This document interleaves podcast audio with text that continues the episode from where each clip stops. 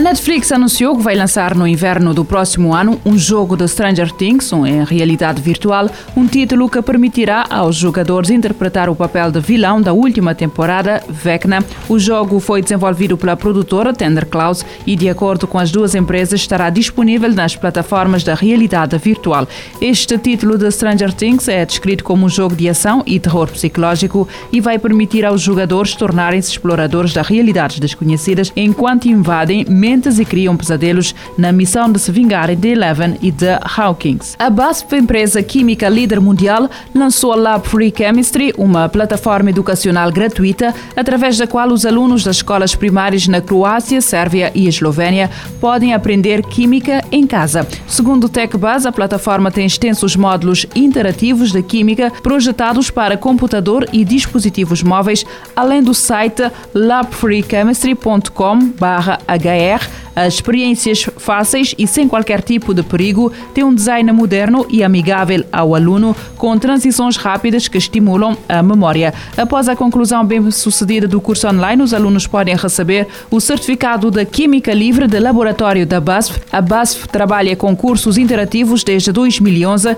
em conjunto com instituições de ensino de destaque, como institutos e universidades, que com a pandemia de Covid-19 foram convertidos para formato digital.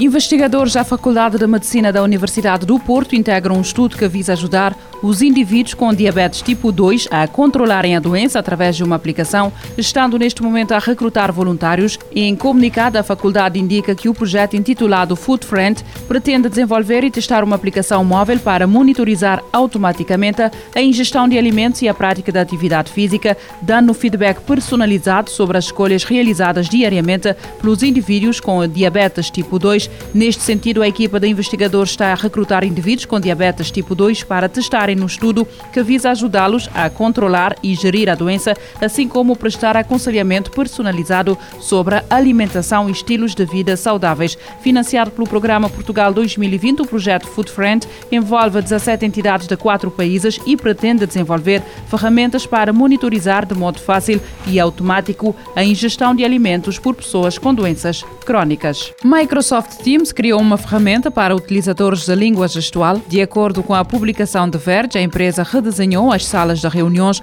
por forma a destacar o intérprete, enquanto quem assiste ao encontro fica menos destacado. A ferramenta pode ser utilizada apenas para uma reunião e ativada antes da reunião, caso o intérprete pertença à empresa. Os intérpretes externos à empresa terão de entrar na reunião a partir da opção de acessibilidade, de acordo com o que explica o site de Verge, que sublinha que a Microsoft não está a disponibilizar os serviços, mas sim a ferramenta. A publicação destaca ainda que o intérprete será apenas visualizado na sala de quem ativa a ferramenta, não havendo alterações na visualização dos outros utilizadores. A ferramenta ainda só está disponível para os trabalhadores da empresa, no entanto, ficará disponível nas próximas semanas ao público geral. A Comissão Europeia anuncia que está a acompanhar o que se passa na rede social Twitter e a refletir sobre possíveis alternativas de comunicação.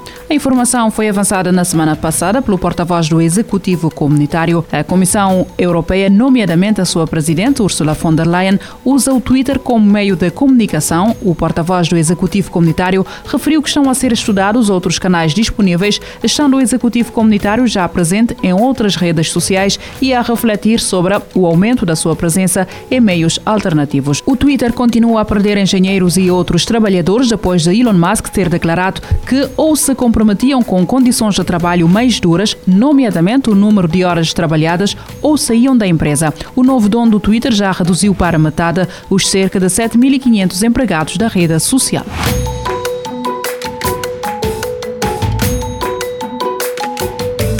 Futuro agora, com o apoio da Agência Reguladora Multissetorial da Economia. Este programa está disponível em formato podcast no Spotify e em radiomorabeza.cv.